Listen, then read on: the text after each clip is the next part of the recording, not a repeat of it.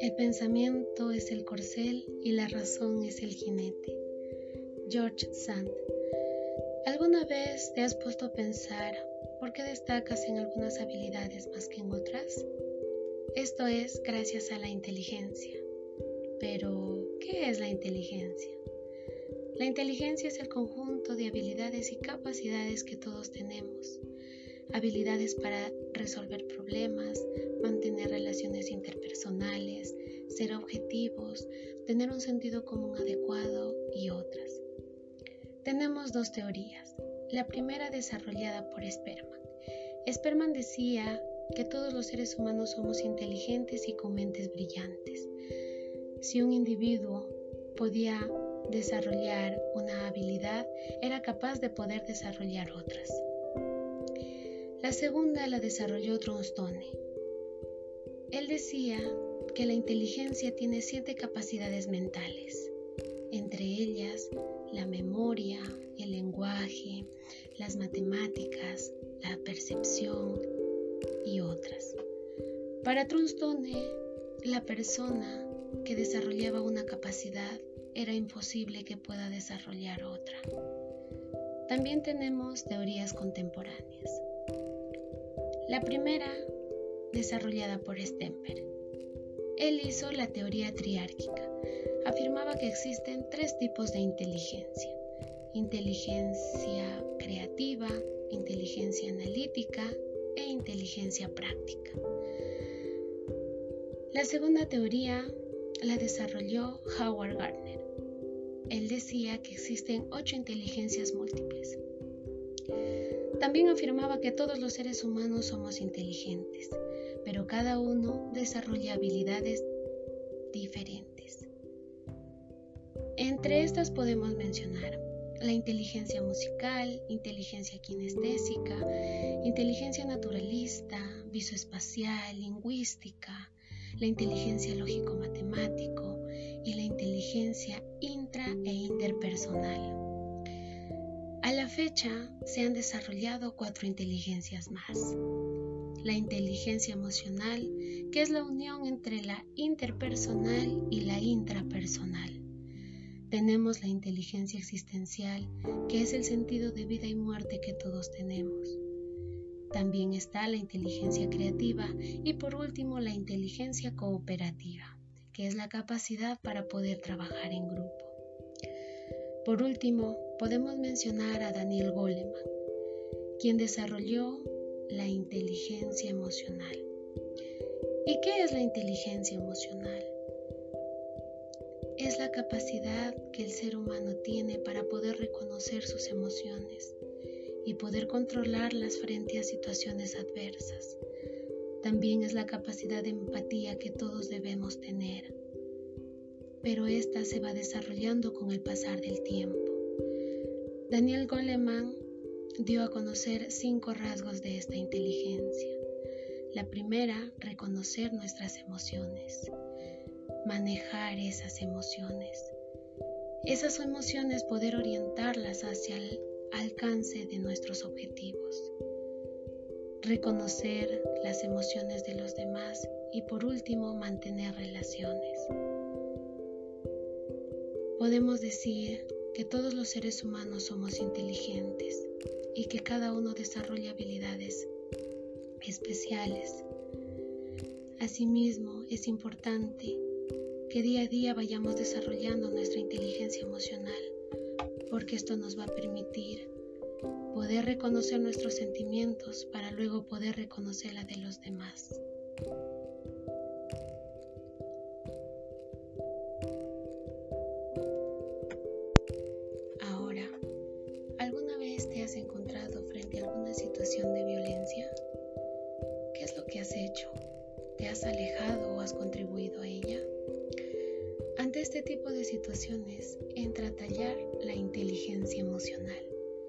Que es la capacidad de poder reconocer nuestros sentimientos, pero sobre todo poder controlarlos frente a situaciones adversas. Dentro de la inteligencia emocional también podemos destacar la empatía, que es la capacidad de poder ponernos en el lugar de la otra persona. Para mejorar esta inteligencia podemos hacer lo siguiente. La autorregulación, que es la capacidad de controlar las reacciones que tengamos frente a diferentes situaciones. La autoconciencia, poder saber cómo los sentimientos afectarán en nuestro estado de ánimo. La automotivación, cómo los sentimientos los podemos dirigir hacia nuestras metas y objetivos. Tenemos la empatía, las habilidades sociales, la capacidad para poder mantener nuestras relaciones interpersonales y por último, la asertividad. Tenemos principios básicos de la asertividad. Pero primero, ¿qué es la asertividad? Es la capacidad de poder decir lo que sentimos, pensamos y deseamos de una forma clara, pero sobre todo sin lastimar a nadie. Entre los principios básicos de esta podemos mencionar el respeto hacia los demás, ser directos, sin ambigüedades, ser honestos, decir las cosas siempre con la verdad y ser apropiados, decir las cosas en el momento y lugar adecuado. Para poder tener una comunicación asertiva adecuada, tenemos cinco pasos. Lucía es mi compañera de clases que días atrás viene haciéndome bromas que no me gustan. Hoy en la mañana lo volvió a hacer. Respiré, me acerqué a ella y con mucho cariño le dije, las bromas que tú me haces no me gustan, me siento mal. Entiendo que esa sea tu forma de ser, pero me gustaría que no las hagas en mi persona. De lo contrario, tendré que alejarme de ti. Mediante este ejemplo podemos ver una comunicación asertiva. Expresamos lo que sentimos, pero sin lastimar a nadie. Entre algunas características de la persona asertiva podemos mencionar las siguientes. Son libres, tienen la capacidad de expresar lo que sienten, pero sin herir los sentimientos de otra persona Saben reconocer sus limitaciones, pero se esfuerzan para poder alcanzar sus metas y objetivos. Son personas sociables. Y así entre otras características.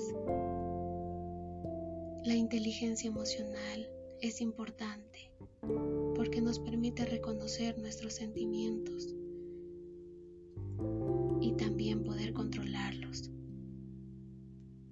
y la asertividad es la que nos va a permitir mantener nuestras relaciones sociales.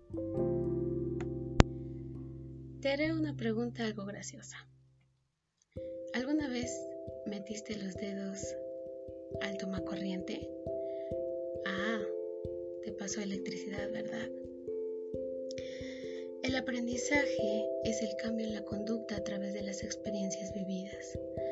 Puedo apostar que después de ello no volviste a meter los dedos a un enchufe.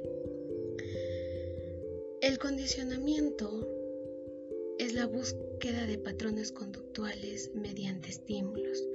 Tenemos dos tipos de condicionamiento, el condicionamiento clásico y el condicionamiento operante. El condicionamiento clásico desarrollado por Iván Pavlov decía que se asocia un estímulo incondicionado a una respuesta incondicionada. En el condicionamiento operante, la conducta va seguida de reforzadores o castigos. En los elementos de la conducta operante podemos mencionar la respuesta operante, que es la conducta que se espera, y las consecuencias, son los reforzadores o castigos que siguen la conducta. Podemos mencionar la ley del efecto. la ley del efecto es cuando un reforzador es significativo para la persona, puede ser que la conducta se reproduzca en un tiempo.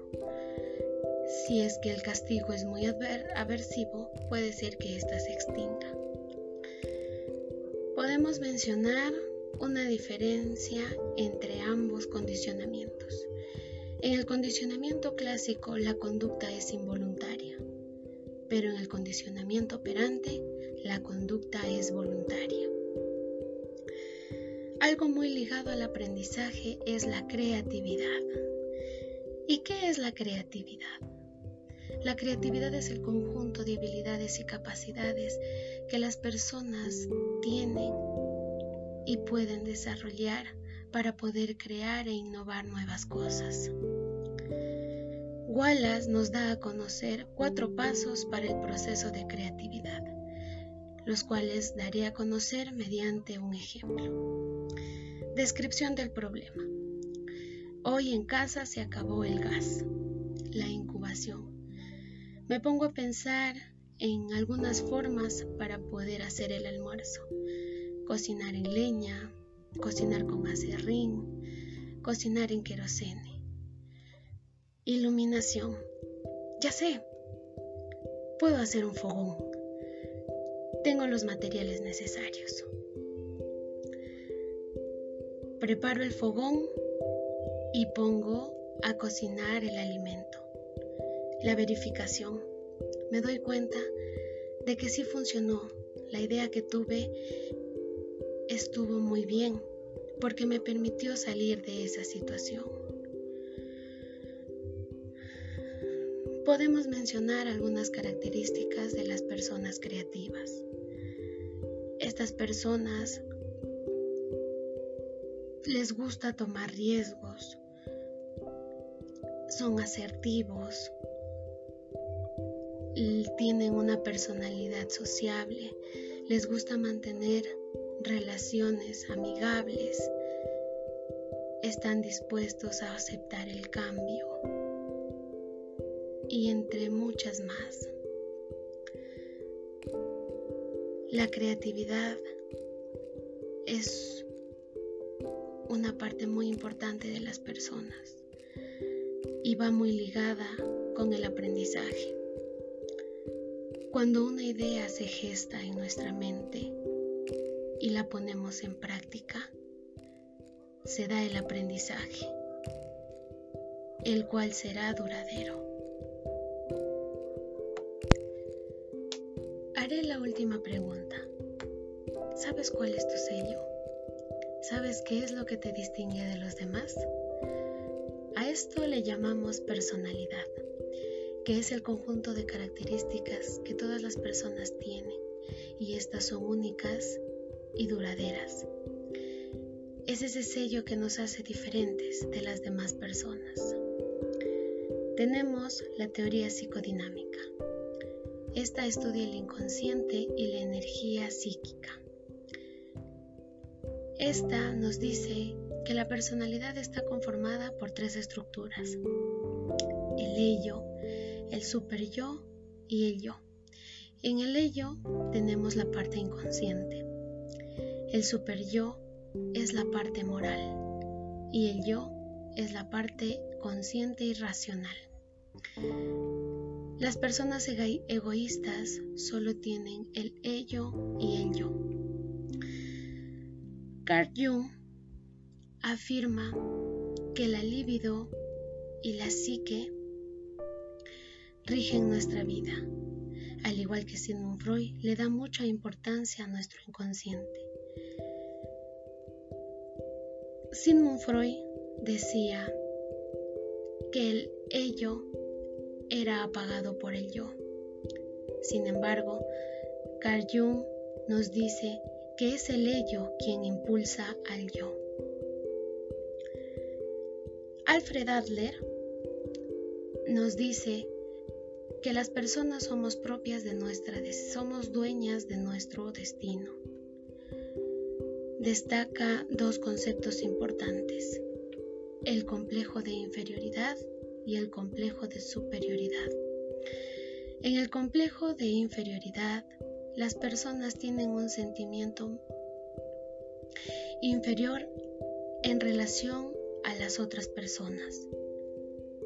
En el complejo de superioridad es cuando el individuo busca alcanzar la perfección, cuando llega a ese punto y a ese estado de bienestar pleno después de haber culminado sus objetivos y metas. Karen Horney, oposicionista al pensamiento de Sigmund Freud, decía que no solo depende del individuo, sino la personalidad también se va formando en la relación que éste tenga con su entorno. Es por eso que ella atribuía que si la cultura cambiaba, la personalidad del individuo también. La ansiedad de las personas dependen de una sociedad globalizada. Tenemos a Eric Erickson. Eric Erickson nos dice de que la personalidad se forma a lo largo de toda la vida.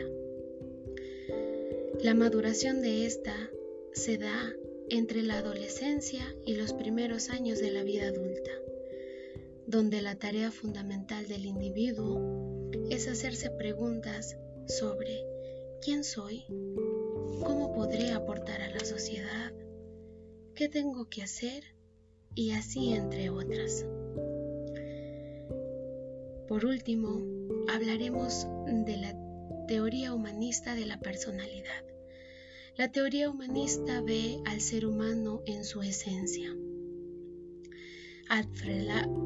Adler, en sus últimos estudios, nos dice que el ser humano tiene la naturaleza de buscar la perfección personal. Esta teoría afirma que todas las personas tienen una motivación, la cual permite que los individuos puedan alcanzar sus objetivos y metas. Carl Roger afirmaba que la personalidad se desarrolla en base a objetivos y metas positivas, pero sobre todo hacía énfasis en el que el ser humano debe aprender a verse a sí mismo y sobre todo a mostrarse tal y como es. Es importante saber de que nuestra conducta se va basando en base a los objetivos y las metas que nosotros nos, nos propongamos. Podemos decir que la personalidad será el sello que nos acompañará durante toda nuestra vida. Y es por ello que debemos ir trabajándola desde que somos pequeños para poder tener una adecuada. Para terminar, diré la frase de Confucio. El sabio busca en sí mismo, mas el vulgo busca en los demás.